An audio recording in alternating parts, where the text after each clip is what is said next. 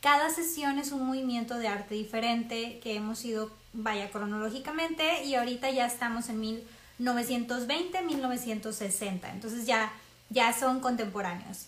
Em, al final de todo el libro nos faltan 1, 2, 3, 4, 5, 6, 7. Nos faltan 7 domingos o 7 sesiones de historia del arte y acabaríamos el libro. Eh, después de esto les voy a crear una infografía para que entiendan el timing, porque por ejemplo este realismo mágico es al mismo tiempo que muchos de los últimos que hemos estado hablando realmente se traslapan. Entonces para que entiendan cómo fue la relación de cada tipo de movimiento, porque en el realismo mágico les voy a hablar solamente de una pintora que es Frida Kahlo y Frida Kahlo eh, la empujaban a ser parte del surrealismo, pero ella realmente es parte del realismo mágico y ella decía que era parte también del realismo mágico. Y ahorita les voy a hablar de eso. Pero pues al final les hago la infografía con la cronología y que entiendan cómo se traslapan los tiempos para que así puedan ver y entender cómo el expresionismo fue al mismo tiempo y que de hecho uno de los admiradores de Frida Kahlo fueron precisamente Picasso, que estuvo en el cubismo, también acuérdense que el del, el del baño, ¿cómo se llamaba? Duchamp. Entonces ellos realmente eran fans, este, o bueno, admiraban a, um, Frida Kahlo, entonces este, pues se traslapaban ahí. Y bueno, les voy a mostrar eh, un poquito del realismo mágico y pues vamos a comenzar. El realismo mágico eh, se dio entre 1920 y 1960. Les digo, ya es un poquito contemporáneo. Y se desarrolla después de la Primera Guerra Mundial. El realismo mágico nace de una crítica hacia algunas obras que se estaban exponiendo eh, de unas obras del expresionismo. Recordamos que en el expresionismo tuvieron tres fases y la última fase se llamaba de Neue Sachlichkeit, que es como la nueva objetividad. Entonces este crítico, Franz Roh, dice que algunas obras de esa exhibición que se realizó eh, por parte de, de, los artistas expresionistas, dice esto pues ya es otro movimiento al cual le llamó realismo mágico o, mágico realismo. Entonces había unas obras en esa exhibición y dice el crítico, esto ya no es tanto expresionismo, ya es un realismo mágico. Ahora, ¿qué es el realismo mágico y cómo es diferente del realismo, cómo es diferente del expresionismo y cómo es diferente del surrealismo? ¿Cómo identificar el realismo mágico? El realismo mágico es mm, son obras de arte. Aquí influenció mucho a la literatura. Ahorita les voy a hablar de una obra que si quieren saber cómo es el realismo mágico, tienen que leer esta obra literaria.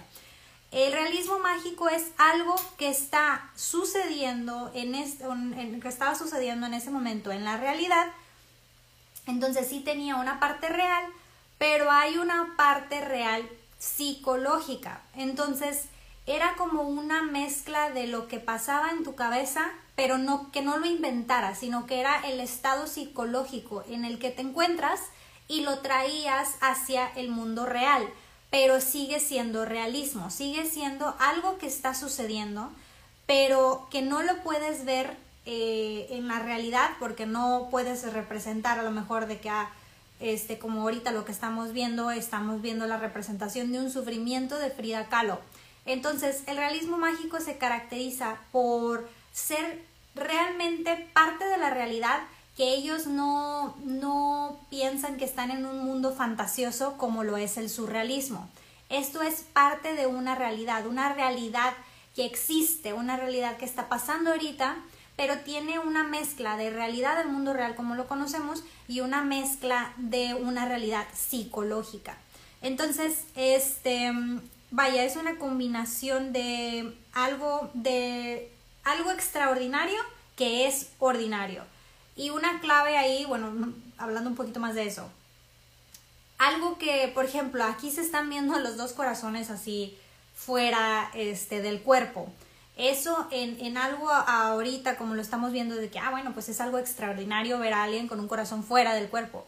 Pero en el, el mundo del realismo mágico esto es normal. O sea, no lo ven como algo supernatural. Ven estas cosas como algo normal.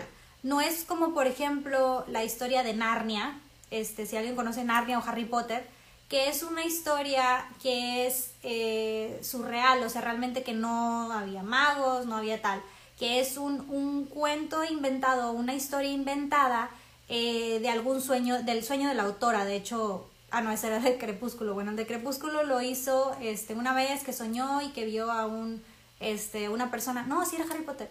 Bueno, total, muchos autores escriben soñando y crean mundos. Ese es el surrealismo. El realismo mágico era no estoy soñando y estoy creando un mundo. El realismo mágico es yo psicológicamente me siento de esta manera. Yo psicológicamente estoy pasando por esto y lo traigo al mundo real. Entonces sigue siendo un tanto mágico porque sigue siendo un estado psicológico extraordinario, pero la diferencia es que lo pones como un estado normal, es como, ay, sí me siento, esto está pasando en este momento, realmente no es algo que me estoy inventando. Y esa es la diferencia del surrealismo con el realismo mágico. Que de hecho a Frida Kahlo le decían que ella era una artista surrealista, pero ella siempre, eh, vaya, dejó en claro que no era una artista surrealista porque ella decía, yo no pinto sueños sino mi propia vida. Y ahí la caracterizaban obviamente ya, no como surrealista porque los surrealistas pintaban sueños y cosas que se imaginaban, y no, Frida Kahlo pintaba su vida, pintaba el, el, el, mm, la lucha interna que estaba viviendo ella en toda su vida, que también este, pasó un accidente que ahorita les platico. Pero bueno, el realismo mágico, em, si ustedes lo buscan, van a encontrar mucha información de literatura. Una de las, este, más, una de las em, ramas artísticas que tuvo más influencia el realismo mágico fue la literatura. Y una de las obras más famosas de realismo mágico fue Cien años de soledad de Gabriel García Márquez. Entonces, si ustedes quieren entender el realismo mágico, deben de leer el libro de Cien años de soledad de Gabriel García Márquez. Yo no lo he leído, pero este sí me empecé a, investigar y dicen que eso prácticamente si te quieres sumergir a este tipo de movimiento, el movimiento realismo mágico, tienes que leer Cien años de soledad de Gabriel García Márquez. Entonces me lo voy a comprar ya, ya dije de que, ay, me lo regalan, aprovechando que es mi cumpleaños, entonces a ver si alguien me lo regala. Pero bueno, entonces lo voy a leer, este, eso no lo he leído y pues luego les, les platico, pero sí dicen que, que ese es como sumergirte realmente al realismo mágico. Y bueno, eh, todo esto ahorita les voy a hablar nada más de Frida Kahlo, hay otros artistas también en este movimiento que les voy a poner ahí, pero es como Edward Hopper, Andrew White, eh, George Stucker y Colin Browning.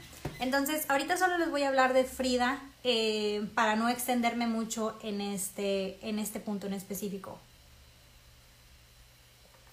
Y bueno, como les decía, este nombre de mágico realismo, realismo mágico, de hecho esto empieza en Europa, empieza en una exhibición, como les comentaba, de unos expresionistas y una, una cierta cantidad de, obras dicen, eso ya no es expresionismo, eso ya es un realismo mágico. Entonces el, el crítico que no les había puesto la foto, este es Franz Roh. Y bueno, vamos a hablar, ah, bueno, y, les recomiendo leer el libro de Cien años de soledad de Gabriel García Márquez. Me emocioné hablando, se me olvidó mis, mis diapositivas o mis, mis imágenes.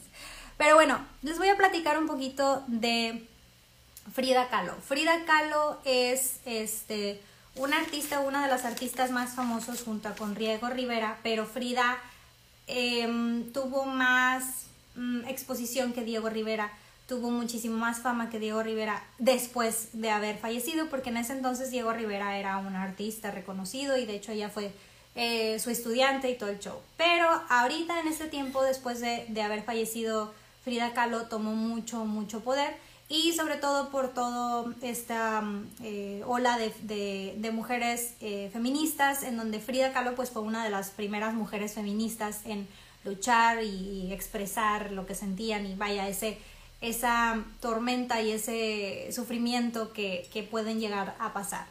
Entonces, Frida, el nombre de realmente de Frida es Magdalena Carmen Frida Kahlo Calderón ella em, realmente murió joven, eh, nació en, en, 1907 y murió en 1954, 47 añitos.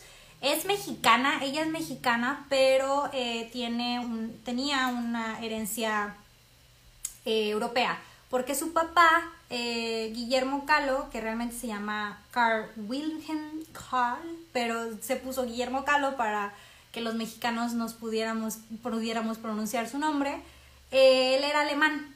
Y de hecho, después les voy a hacer una en especial, aquí está Guillermo Calo, de Guillermo Calo, porque soy súper fan de su trabajo. Era, él era un fotógrafo alemán mexicano y él fue uno de los principales este, que fotografió toda la, por ejemplo, él fotografió toda la construcción de El Ángel de la Independencia de la Ciudad de México.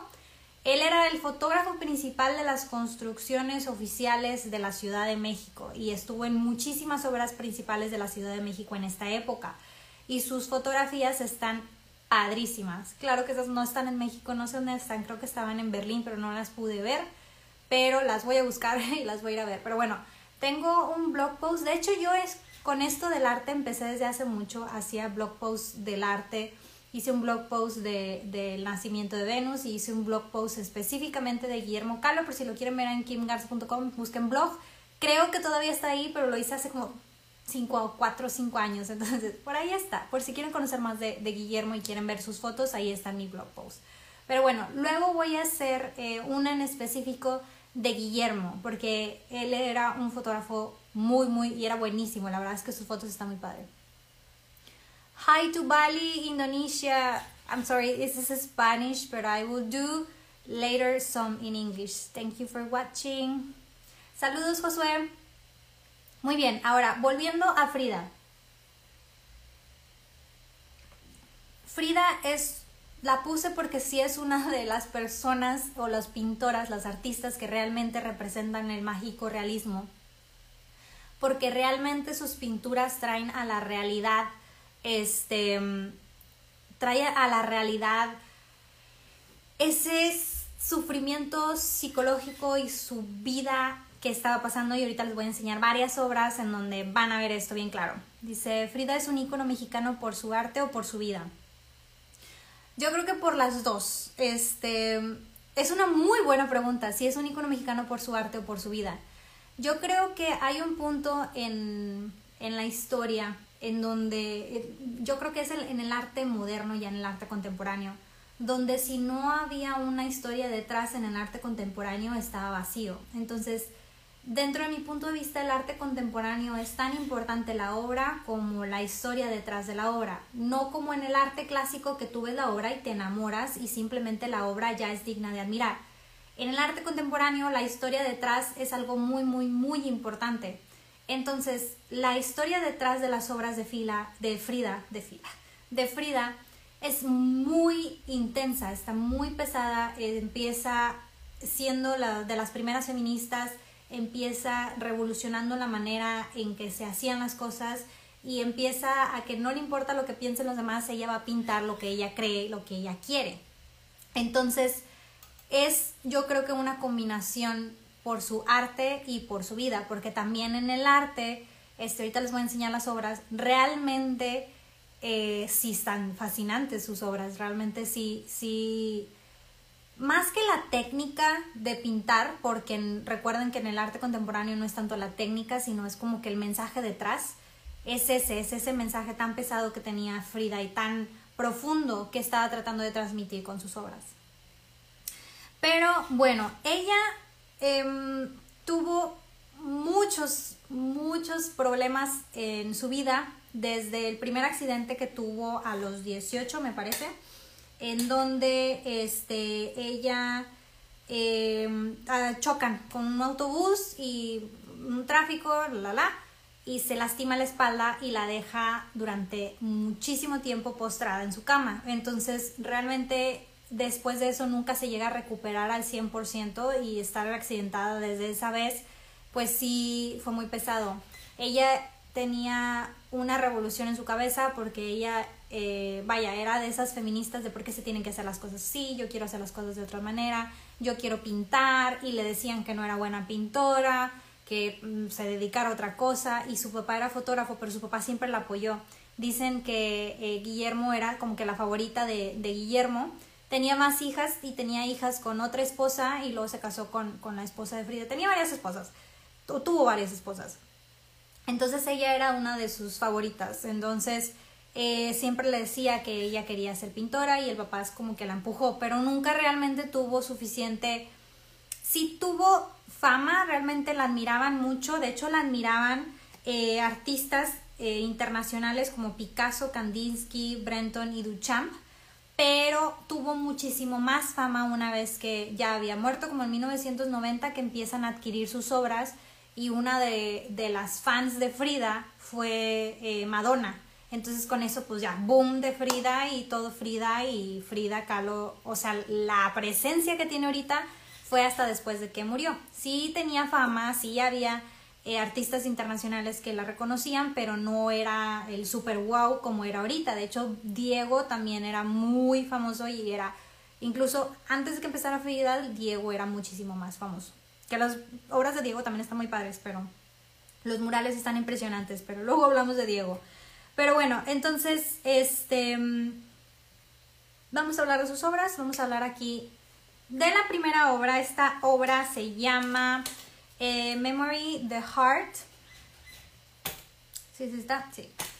Eh, es, está muy padre las todas estuve viendo toda la historia de todas las obras este pero les voy a contar nada más en general de, de las obras porque si no aquí me va a dar dos horas esta obra eh, la pinta una vez a ver déjame decir chiquito no se ve mejor en grande esta obra la pinta eh, una cuando se entera o quiebra ya con, con, Diego. Con Diego Rivera tuvo una relación muy rara. En resumen, Diego Rivera era también un artista, era un muralista, era muy famoso eh, y ella se enamoró de él. Él era increíblemente más grande que ella, este, pero él, ella estaba perdidamente enamorada de él y eh, se dice que la relación ahí era medio odio y amor.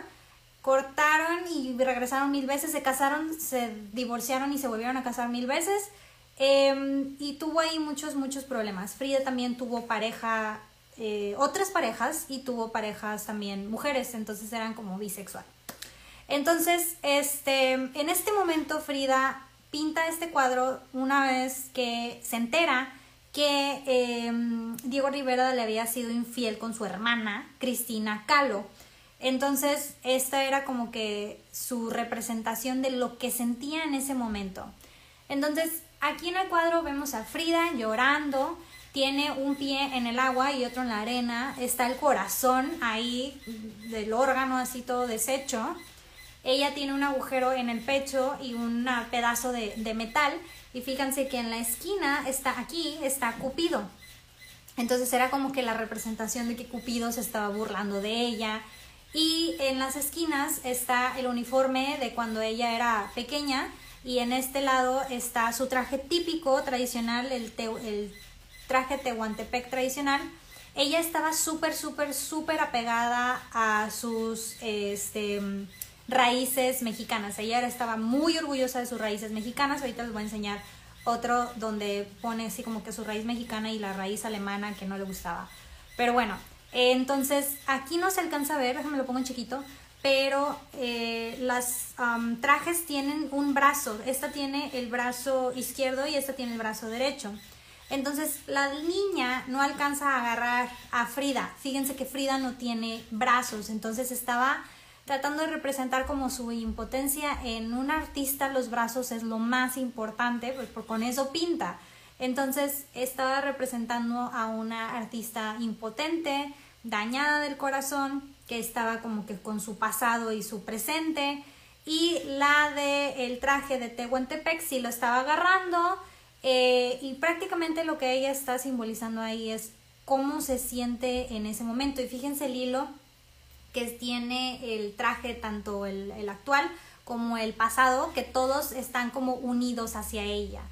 Entonces, imagínense todo el mensaje de, Frida eh, y realmente esto solamente estaba representando eh, lo mucho que estaba sufriendo la infidelidad de Diego Rivera en ese momento porque pues la engañó con su hermana. Entonces sí, este, su manera de, expresar en el mundo era a través de sus obras. Entonces, esta es una obra muy, muy, eh, bueno, todas tienen mucho mensaje, ahorita les voy a enseñar las otras, están con mucho mensaje. Pero eh, aquí volviendo al realismo mágico. Ella está en la playa, ella está parada en la playa y lo que es mágico es, bueno, vaya, están colgando de la nada estos dos trajes y está un corazón gigante en, la arena, lo cual no es real, pero sí es real porque es el, es el sentimiento, es el, es el estado psicológico en el que ella se encuentra. Y ese es donde entra en el realismo mágico y no entra en el surrealismo. Porque muchas veces le dijeron, tú pintas de temas surrealistas y dice ella, no, porque yo pinto mi realidad, yo solamente pinto mi vida y en este momento ella está pintando su vida. Ahora, vámonos con el segundo, que también está bien, bien loco. Todos están así muy, muy de mucho mensaje. Y bueno, este se llama What the Water Gave Me, lo que el agua me dio. Y realmente está en una tina, déjame lo pongo en chiquito nomás para que lo vean bien. Está en una tina ella, así como cuando te metes en una tina y ves, tus pies. Pero en el agua, de hecho está un conjunto de obras que ella ya había hecho. Ahorita les voy a enseñar un par donde van a ver de que, ah, mira, este es un pedacito de obras. Pero prácticamente ella está, eh, fíjense que pinten muchos detalles de México, fíjense, el volcán y la torre, le, encantaba, estaba muy, muy, muy orgullosa de ser mexicana. Pero en este realmente es la representación de Frida, de su pasado, su presente y su futuro en cuestión de cómo se sentía ella. Están sus papás, están eh, las dos mujeres ahí. Ahorita les voy a hablar de ese cuadro en específico. ¿Sí están por aquí? Sí, ahí está. Em, y está ella en diferentes, está ella de niña, está ella ahogada, está ella en múltiples partes en este, eh, en este momento, en esta obra, y sus padres que también aparecen ahí, eh, la torre quemándose, el pájaro, a ella le gustaba mucho pintar el pájaro, porque el pájaro para ella representaba la libertad de, la vida, y decía que ella prácticamente no, no tenía esa libertad, o a pesar, o sea, por su accidente no pudo llegar a tener esa, esa libertad. Bueno, me voy a la que sigue. Esta esta sí se la pongo en chiquito, ahorita lo pongo en grande. Esta se llama The Two, ah, no está, Las dos Fridas, pintada en 1939. Y esta obra es la que les digo en donde pinta sus dos heritage, eh, como se me fue, sus dos raíces de su papá y su mamá, que su papá era alemán y su mamá era mexicana. Entonces ella pintó estas dos Fridas porque ella tenía estas doble nacionalidad o doble herencia este, de, nacionalidades. Entonces, lo que estamos viendo aquí, ahorita lo pongo un chiquito porque me quedo en la cabeza de, Frida, Frida mexicana. La de la izquierda es la Frida alemana y la de la derecha es la Frida mexicana. Ahorita lo pongo otra vez en chiquito para que se alcancen a ver, pero para que vean los detalles. Entonces, este, estas dos Fridas representan a la Frida alemana, a la Frida mexicana y representa la conexión que hay entre ellas. Si ven, el corazón está expuesto y están conectadas entre sí. Pero hay un detalle aquí.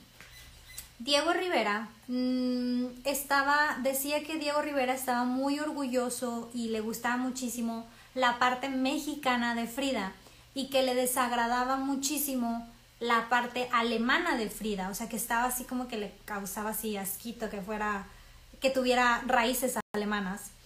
Y en esta obra ella está representando que ella realmente tiene dos Fridas, ella tiene dos nacionalidades, ella tiene de herencia de las dos partes y también pues tuvo mucha conexión con su papá. Entonces, eh, en esta obra, si ven aquí abajito, ahorita lo pongo en chiquito para que vean, aquí abajito ella tiene una foto y esa foto es Diego Rivera, esta es la mexicana. Y fíjense en el corazón, en el corazón de la mexicana está intacto y en el otro está despedazado y en su mano tiene unas tijeras.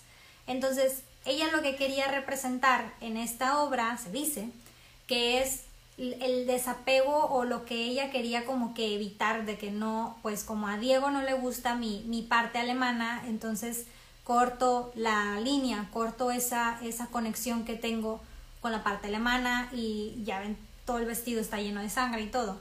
Pero al final la conexión no se rompe, al final sigue siendo dos Fridas, pero una la, la rechaza, es como el rechazo de una Frida y la otra Frida no está rechazada. Si bien la otra Frida está intacta, su corazón intacto y tiene la, la eh, fotito de Diego Rivera en su mano. Y del otro lado, pues es como que quitarse, quitarse esa conexión y como que rechaza esas raíces. Dice, además del Museo de Arte Moderno, ¿sabes otro museo que tiene obras de Frida? Sí, están, ahorita los voy a poner, de hecho, después de, mm, de esta, en mi feed pongo el live, pongo el reel de 30 segundos y luego pongo las obras y ahí les pongo dónde están las obras, porque sí están varios. Muchas las tienen eh, personas, o sea, son eh, colecciones privadas, porque estuvieron a la venta muchas obras de Frida, y, eh, pero otros museos sí también tienen obras de Frida. Se me fue la conexión. Me dicen si me ven ya.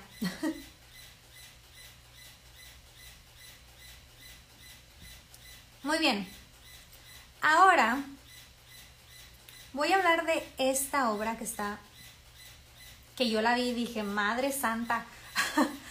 pero está muy padre, pero es un libro, es una representación de un libro, entonces dije, bueno, está bien, ya después que la que la este leí de qué se trata, ya me hizo sentido. Pero bueno, esta obra realmente es una obra comisionada de Frida. Este don José, ¿dónde está? Don José Domingo Lavín le dice, ella ya había tenido un retrato de, su esposa, ya había trabajado con él y le encarga una eh, obra. Le dice, lee la obra de, mm, el libro, perdón, Moses and the Monothesis by Freud. Entonces, ella, él le dice, lee este libro y hazme una obra en donde con tu representación, este, con la representación que, tú le des de este libro, pinta algo, pinta como que la representación de ese libro. A ver, ahí dice Marta que la Casa Azul de Coyoacán están obras de Frida. Y Diego dice, ni modos tendré que ver... ¿Qué? Ah, las tendrás que ver después porque estás ocupado. Gracias por la mini clase. Gracias, Diego. Sí, esta se queda guardada, así que no se preocupen. Si se tienen que ir, se va a quedar guardada. Todas están guardadas. Eh, pero bueno, entonces, esta obra es la, se llama Moses. Esa es eh, pintada en 1945.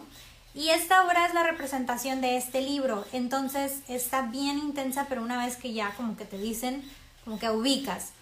Eh, la obra es, y luego fíjense el, que el bebé tiene la cara de Diego Rivera. Bueno, al menos dicen los, los críticos eso. Frida siempre pintaba a Diego Rivera con un ojo aquí, que él, ella decía que era parte como que de la sabiduría y ese, eh, lo especial. Este es el tercer ojo. Entonces el bebé tiene el tercer ojo y se parece a Diego Rivera, pero siempre pintaba, o casi siempre, muchas veces pintaba a Diego Rivera en sus obras, entonces el bebé lo puso así.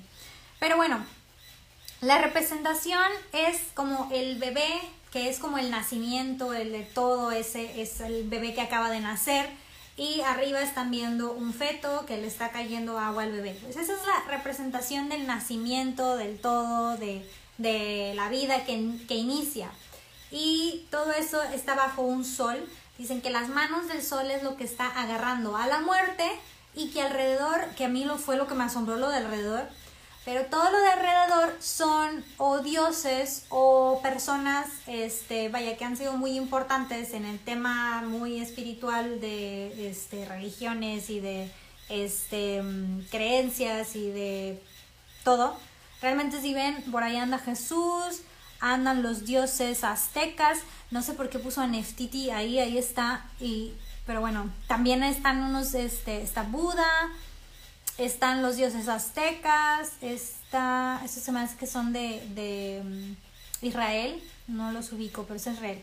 El ojo esto es Egipto, griego, este, aquí está, por aquí está Jesús con la corona. Entonces, realmente empiezas a ver, este, y es como que todos los, los, dioses o las, este, vaya, los personajes que han sido relacionados en este tema de la vida, la muerte, lo espiritual.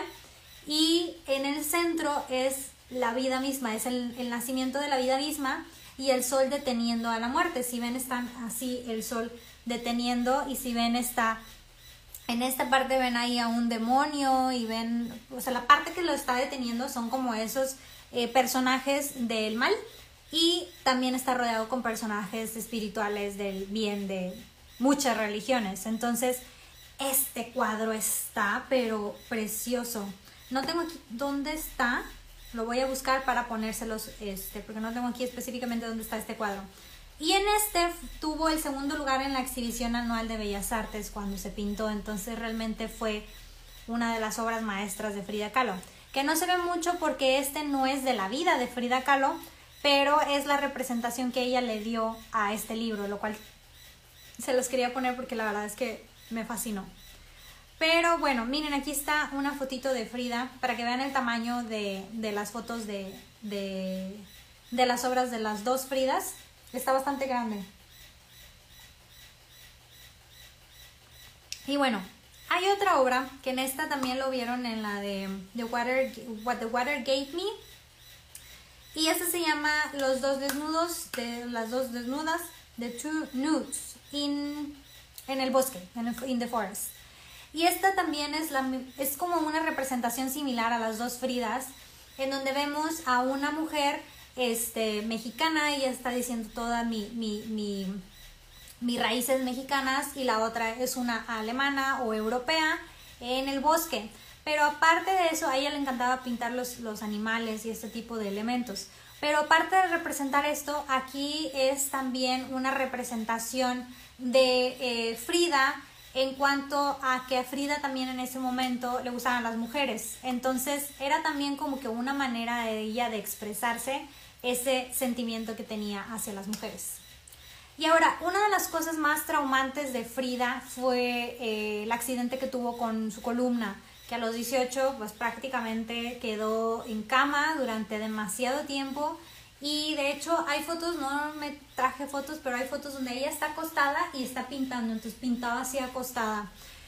Y ella normalmente pintaba más cosas aparte de, de, ella cuando quería representar el problema que tuvo en la columna, pero en este caso ella está sola, sola, completamente sola, representando ese sufrimiento de la columna. Y de hecho esto que trae ella, de hecho estos tipos de, de cosas las tenía que usar realmente porque se, la columna se la hizo garras, entonces sí tenía que usar este tipo. Entonces ese fue un punto donde marcó a Frida y muchas de sus obras eh, van en, vaya, en relación de esto. Y algo que no sé si notan a la primera instancia, pero vean el sufrimiento de Frida llorando en la columna, ella completamente expuesta y vean los clavos que están alrededor de su cuerpo, está llena de clavos. Imagínense el dolor que estaba sintiendo Frida. Eh, vaya, Ay, no, sentí feo.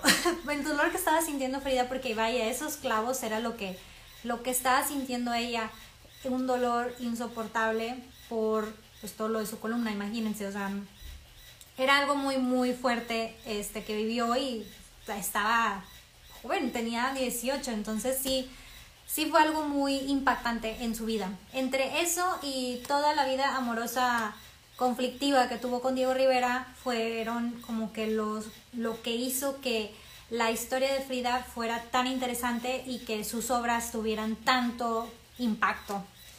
Este, y aparte que ella era también decía muchas frases de que la mujer y esto y el otro precisamente, pero pues por los conflictos que tenían también con Diego. Entonces era de las primeras feministas.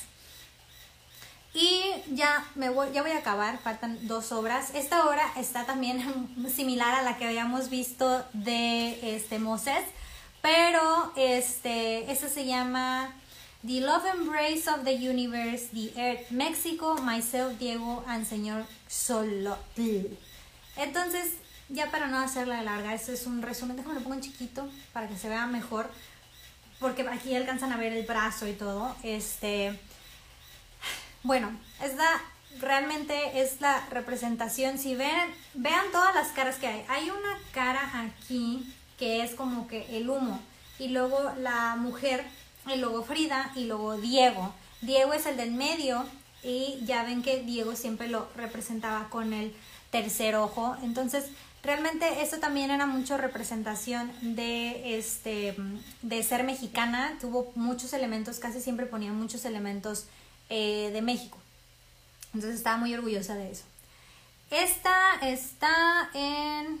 Esta es una colección privada. Está en México, pero la tienen gente. Entonces, no la podemos ir a ver. a menos que le pidamos, oigan, podemos pasar a su casa a verla. Oye, ¿por qué no? A veces sí hacen eso, ¿eh? Este... Y bueno, este vamos a finalizar el mágico realismo con esta, que la verdad está muy padre, es una de las eh, favoritas también de Frida Kahlo. Este, y esta se llama eh, el autorretrato The Self-Portrait with a Torn Necklace and a Hummingbird, 1940. Esta, when will be in English? I'm um, kind of like thinking when to do this in English. So I will do videos especially in, for the English speakers, uh, but I think will be in the Patreon platform. So I will let you know soon. ok, vamos a finalizar con esta eh, obra de Frida. Cuando estoy hablando en español y me cambio en inglés, me, me cuatropeo. Este. Mm, ¿Cómo se llamaba esta? Ya les dije. Ok, bueno, esta obra um, es también parte de, del sufrimiento o lo que estaba pasando eh, Frida en estos momentos.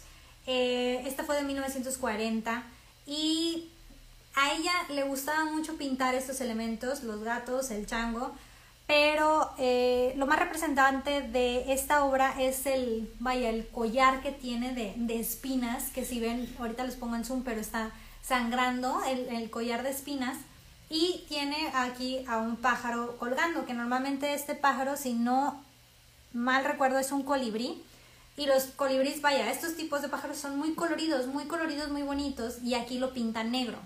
Y al pintarlo negro, eh, lo que quiere decir es la representación, el, pájaro que, es un, colibrí, un pájaro con mucho color, eh, representa la vida, la vida eh, llena de, vaya, de color y de armonía y todo el show. Pero ella lo pinta negro. Entonces ella al pintarlo negro, colgando de su collar de espinas, lo que ella quiere representar aquí es como la falta de esa vida que le robaron o que no tuvo la oportunidad de vivir. Porque después de que tiene el accidente, ella o sea, completamente se sumerge en esta depresión y ella está representando, vaya, esa falta de, vida que, no tuvo y que ella no, no pudo este, disfrutar. Entonces, este, vaya, ese es la, el mensaje que da mucho Frida, sobre todo cuando pone pájaros, es como que la representación de la vida muerta de, Frida. Entonces, em, en resumen, el realismo mágico es mm, pudiera decirse imágenes que no existen en realidad, ficticias, pero no son ficticias del todo, sino son estados psicológicos emocionales que representan los artistas en sus obras. Ahorita vimos nada más a Frida, pero hay muchos. Hay unos no tan intensos como Frida, están más normales los cuadros. Este, pero puse a Frida porque se me que es la, la más representante y también para no mezclarles, porque los otros artistas sí tienen un estilo diferente, pero sigue siendo lo mismo, es como que la realidad, pero en un punto de psicológico, algo que, que también algo extraordinario sea ordinario, porque a lo mejor no es tanto el psicológico, pero este es como un mundo extraordinario, pero en esas son ordinarios, o sea, ellos ven un corazón ahí salido gigantesco y es como que, ah, ok, este, y en el surrealismo sí son fantasías, son sueños, son mundos que no existen, que crean. Y en el mágico realismo eh, lo que pauta es, bueno, es, es la realidad combinada con un estado psicológico, con emociones, con pensamientos que te traen como que a un mundo que no existe, pero realmente sí existe porque está en la cabeza. Eh, vaya, es como un nacimiento emocional o nace de, de, un, de un trastorno, de un sentimiento, de una vivencia del artista. Y bueno, hasta aquí mi del realismo mágico. Espero que les haya gustado. Díganme qué les pareció. Si lo están viendo repetición, también pónganme en los comentarios qué les pareció. Y bueno, el próximo domingo 27, 27 de diciembre vamos a ver el surrealismo, que se parece a este, pero no es igual. Se parece, pero tiene algo muy diferente que es realmente mundos mundos ideados de sueños, que lo vi en un sueño y lo pinto. Ese es el, surrealismo. Que el mágico realismo y el surrealismo son eh, dos movimientos que han sido mucha influencia en la fotografía. Entonces, para los que les gusta la fotografía, estos han sido mucha influencia para la fotografía. Todos hay de hecho eh, artistas surrealistas y pues viene de este movimiento. Muchas gracias, muchas gracias a ustedes. Gracias, gracias por estar aquí. Y bueno, pues nos vemos el domingo 27 para hablar del surrealismo. Y aprovecho para invitarlos porque voy a dar una conferencia el 29, martes, tengo aquí el calendario, martes 29 de diciembre a las 7 y media.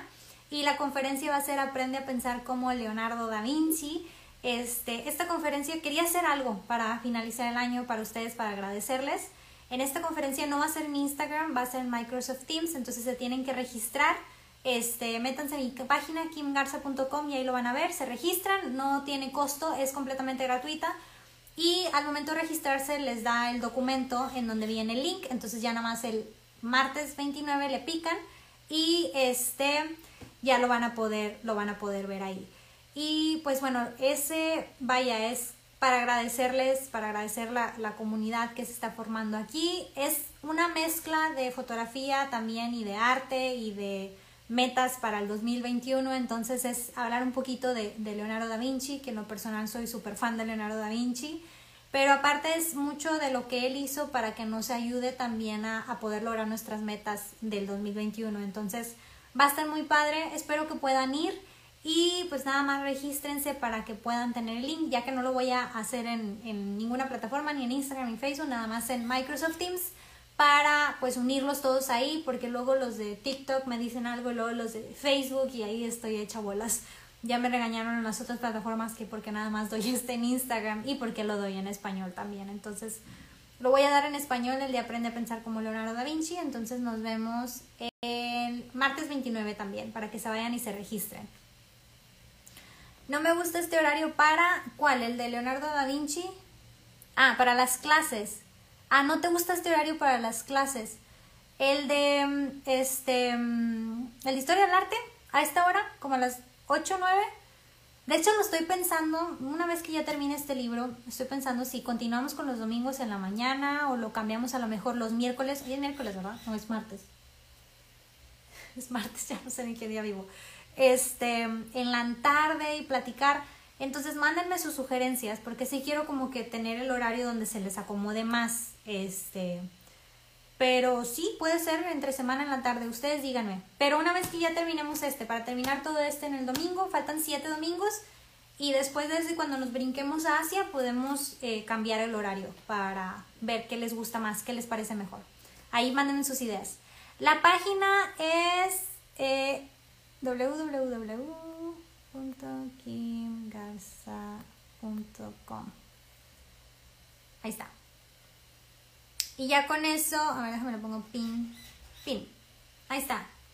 Y ahí nada más métanse a mi página y van a ver ahí eh, la opción de Aprende a pensar como Leonardo da Vinci y nada más se registran. Digo, les piden unos datos, pero no importa que no lleguen la dirección y eso.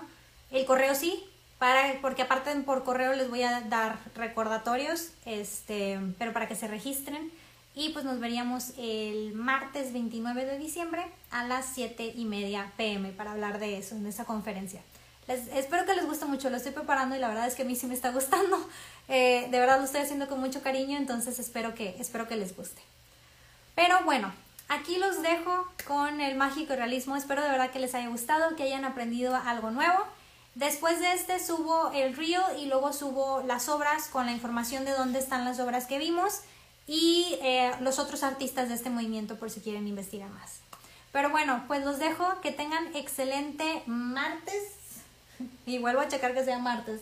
Este, y pues nos vemos el domingo que tengan también muy muy bonita preparación de Navidad. Este, como quiera nos vemos por aquí este, historias para compartirles. Yo creo que ya mañana estoy off tantito del trabajo y nada más les comparto, historias de la comida que estamos haciendo y todo eso. Y si me quieren felicitar, cumplo el 24. Ay, yo duro de darle con que cumplo el 24. Sí, cumplo el 24. Estoy emocionada. Ya faltan dos días. Pero bueno, pues ya los dejo. Espero que tengan excelente noche. Les mando un abrazo enorme y pues nos vemos el domingo 27 para hablar del surrealismo. Muchas gracias a todos y que tengan bonita noche. Besos a todos.